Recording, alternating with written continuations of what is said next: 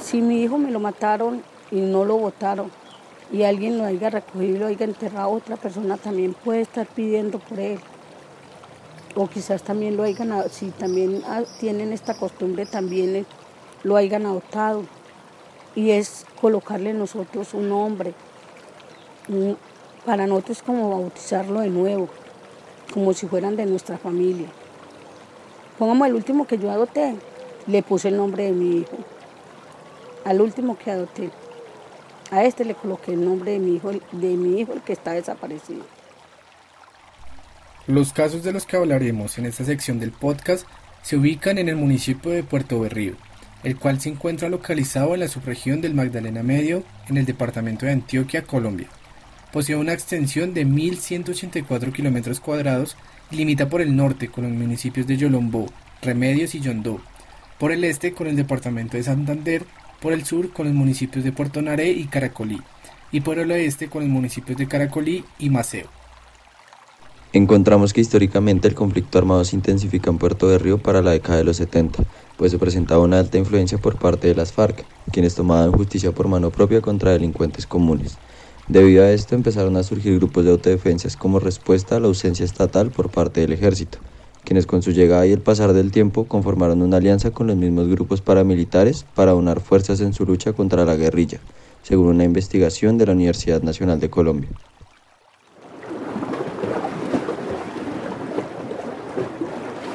Y en Puerto de Río se vivió mucha sangre.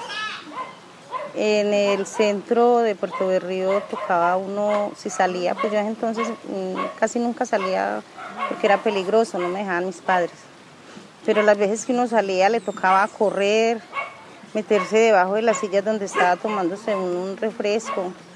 Cuando uno salía de misa o algo teníamos que salir para la casa porque era peligroso.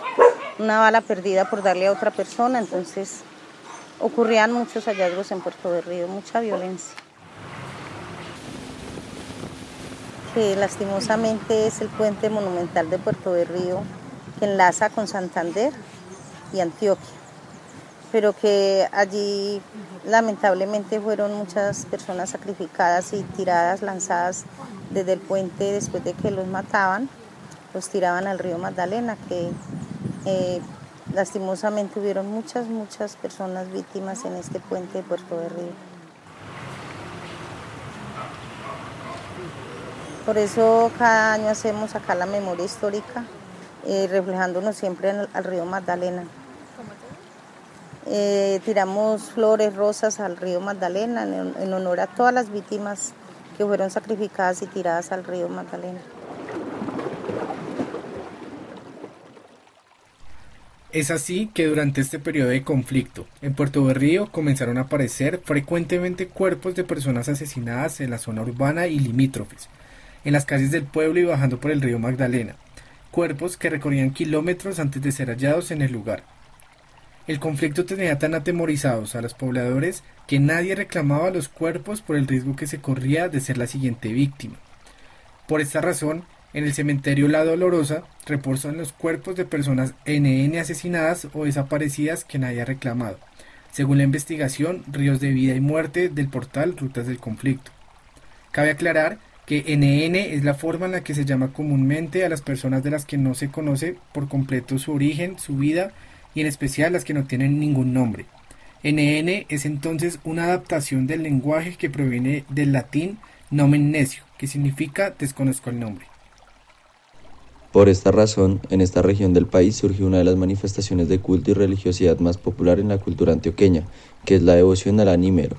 Para ponerles en contexto, el anímero es un personaje creado en el mundo colonial que intermedia entre los vivos y los muertos, por medio de su práctica y devoción a las almas benditas, el anímero busca la expiación de los pecados del alma en su tránsito al más allá y de las culpas ajenas de los habitantes de Puerto de Río. Con estas prácticas, los devotos porteños resisten colectivamente al olvido de los muertos y se solidarizan con el fallecido y sus familiares. Le representan como hijo, hermano, padre o madre. Le determinan un nombre, un sexo y le otorgan un ser, para así poderle despedir lo más humanamente posible. De este modo encontramos múltiples casos conmovedores de padrinos y madrinas porteños con sus NNs. Uno de estos es el caso de la señora Blanca Nuri Bustamante, oriunda de Puerto Berrío, a quien pudimos oír al inicio del podcast de esta sección. Nuri en dos ocasiones adoptó cuerpos de personas que llegaban sin vida del río. La primera vez fue en la década del 90. Sabía que su ánima era mujer, por lo que la nombró Ivana. Y en un contexto tan violento como el que vivía Puerto Berrío, solo le pedía que le cuidara a sus hijos, que no les pasara nada, que no se los fueran a matar o a desaparecer.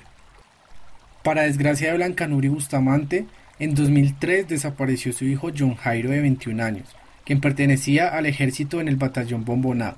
Cuatro años después, lamentablemente, el 27 de octubre del 2007, su hija de apenas nueve años salió de la casa y nunca regresó. A causa de estos sucesos, a la segunda ánima que apadrinó la nombró como su hijo desaparecido, John Jairo. Blanca Nuri actualmente le reza las ánimas con la esperanza de encontrar a sus dos hijos. Nosotros necesitamos así sea un huesito, un dedito. Eso es mucho para nosotros, suplica. Por otra parte, la historia de Viviana y su tía Leida Uribe, a quien escuchamos anteriormente en el segundo audio, quien fue una lideresa de Puerto de Río que hacía parte de la mesa de víctimas del pueblo y luchaba por la búsqueda de la verdad de quienes, al igual que ella, perdieron familiares en el conflicto. Esta lucha inició cuando el tío de Viviana y su esposa fueron desaparecidos hace ya más de 30 años. Desafortunadamente, luego de una ardua e incansable búsqueda por la verdad, Aleida falleció el 2 de octubre del 2020 a causa de un derrame cerebral.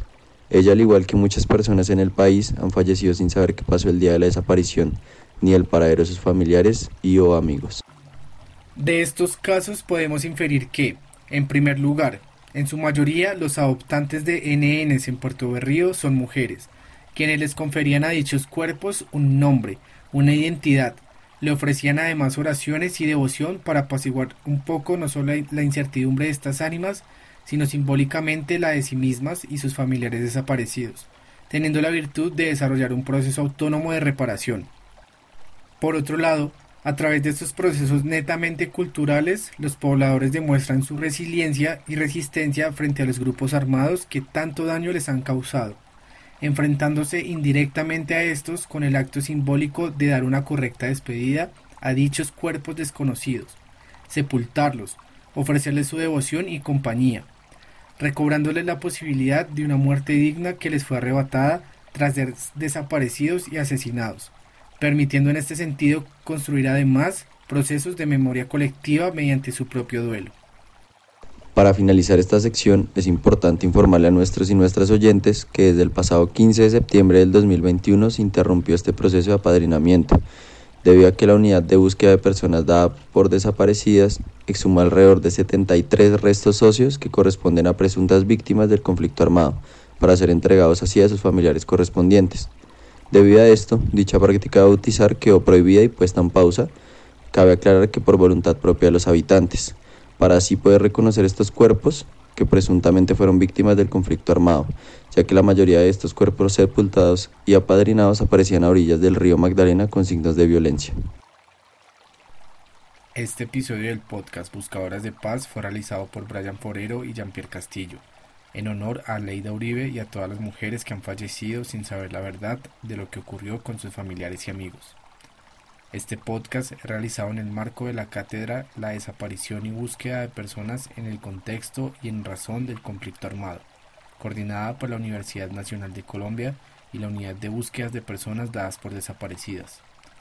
Para su elaboración, se retomó información del portal Rutas del Conflicto, el diario Colombiano, a información del artista Juan Manuel Echavarría y de autores como Hernando Figueroa y Claudia Gómez.